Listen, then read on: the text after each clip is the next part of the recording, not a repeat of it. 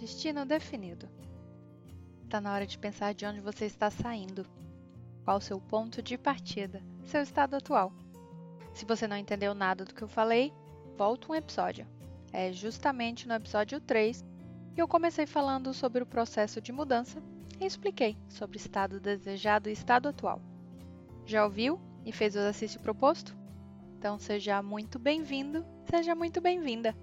Sou Lu Siqueira e este é o LuCast.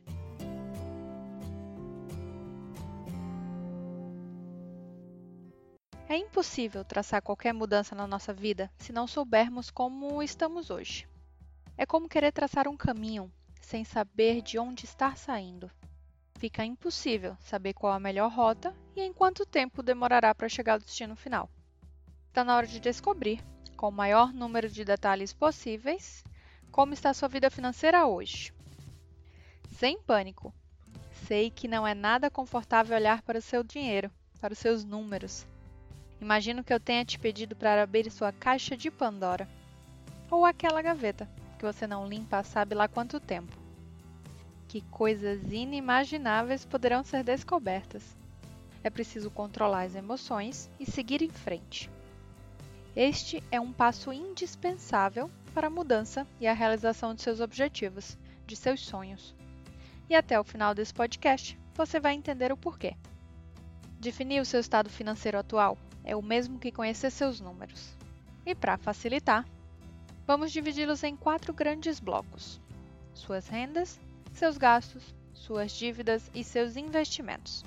São justamente essas informações, comparadas a seu estado desejado, que vão te mostrar qual direção seguir. Começaremos pela sua renda. Renda é todo o dinheiro que você recebe. Por acaso você sabe exatamente quanto você ganha hoje?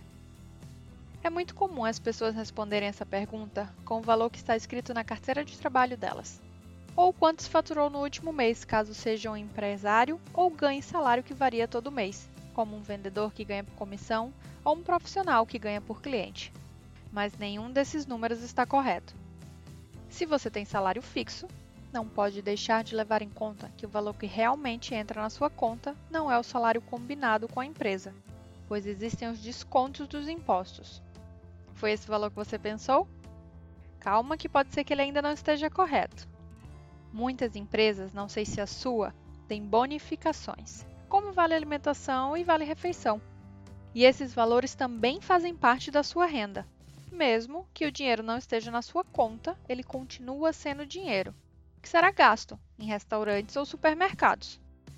Qualquer valor que você recebe faz parte da sua renda mensal. Já com pessoas que têm salários variados, o problema é um pouco mais delicado. Normalmente, existem dois cenários. No primeiro, a pessoa usa o último recebimento como valor de sua renda.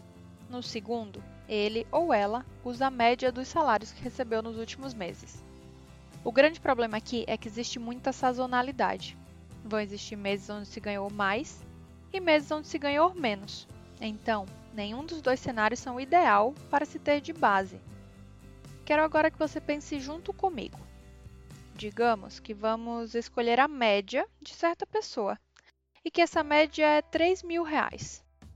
Fazemos todo o planejamento de gastos em cima de 3 mil reais. No mês seguinte, ele ou ela ganha 3.500. Logo, deu para pagar todas as contas e ainda sobrou algum dinheiro. Deu até para ter uns gastos extras que não estavam previstos. O problema acontece no outro mês quando se ganha, por exemplo, R$ 2.500. Como vai fazer para pagar se as contas somam 3 mil? Este é o grande problema de se usar a média para fazer o planejamento. Nos meses que se ganha mais, está tudo certo. Mas nos meses que se ganha menos, não vai ter dinheiro para pagar, a não ser que se tenha uma reserva, o que seria um assunto para um outro episódio. Voltando então à questão, qual seria o melhor cenário a se levar em conta caso não tenha uma renda fixa. Seria o menor valor que você recebeu nos últimos 12 meses. O menor? Quer dizer então que minha renda é menor do que eu pensava? Não exatamente. Você ganha o que você imagina, mas para fins de planejamento, é importante que seu padrão de vida não ultrapasse o menor valor que você ganhou nos últimos meses. Assim, você nunca estará devendo. E quando for um mês que ganhar mais, vai poder gastar com coisas não programadas. Renda explicada, vamos agora entender como conhecer seus gastos. Aqui é bem simples. É tudo que você gasta seu dinheiro.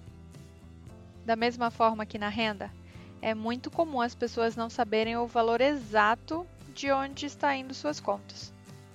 O que acontece é que nossa memória até guarda o quanto gastamos quando ele é mensal ou um valor muito grande, como um aluguel, uma luz, uma água ou um IPTU ou IPVA. Mas costumamos esquecer os pequenos valores e os valores esporádicos, como os cafezinhos e aqueles presentes que damos durante o ano. Então, como conhecer esses números? Exatamente como você deve estar pensando. Anotando. Sei que é chato, mas essa é a única forma de ter exata precisão de cada centavo gasto e onde ele foi. Existem várias formas de se fazer isso. Anotando em um papel, num caderno, com um aplicativo de celular ou planilhas. O melhor entre eles é o que você mais gostar. Claro que existem algumas vantagens e desvantagens entre eles. Mas se você nunca fez anotações, comece como você achar mais agradável, mais simples de fazer. No bloco das dívidas é preciso ter um cuidado um pouco maior. Cada dívida precisa estar anotada num bloco separadamente. Eu sei que provavelmente ela já esteja na lista de gastos, e tem que estar mesmo pois dívida é algo que você vai gastar seu dinheiro para pagar. Mas é preciso também ter uma lista à parte para que você possa acompanhar o progresso de pagamento de cada uma delas. Quero abrir aqui um parêntese para algo muito importante.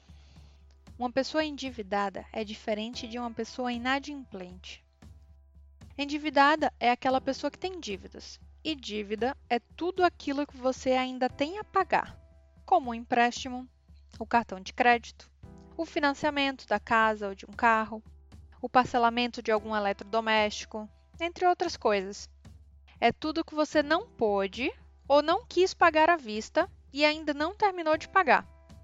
Já inadimplente é aquele, aquela pessoa que não tem renda suficiente para pagar o que deve ou pagar seus gastos. Tem dívidas em atraso, são todos os que estão sempre precisando de mais dinheiro do que ganha, porque nunca tem dinheiro para pagar o que precisa.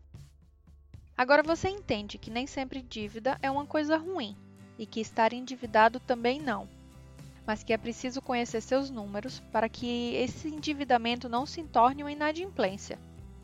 Por último, temos a lista de investimentos. Nessa lista, você vai anotar separadamente todo o dinheiro investido e em que tipo de investimento ele está alocado Investir nada mais é do que fazer o seu dinheiro trabalhar para você, fazer o dinheiro criar mais dinheiro. A intenção aqui é acompanhar o crescimento de quanto você possui. O foco hoje não é ensinar sobre o tema investimento, mas simplesmente fazer você começar a anotar e conhecer seus próprios números. Você agora deve ter pelo menos duas listas, a da renda e dos gastos. Talvez tenha da dívidas, talvez também de investimentos. Mas duas não podem deixar de existir.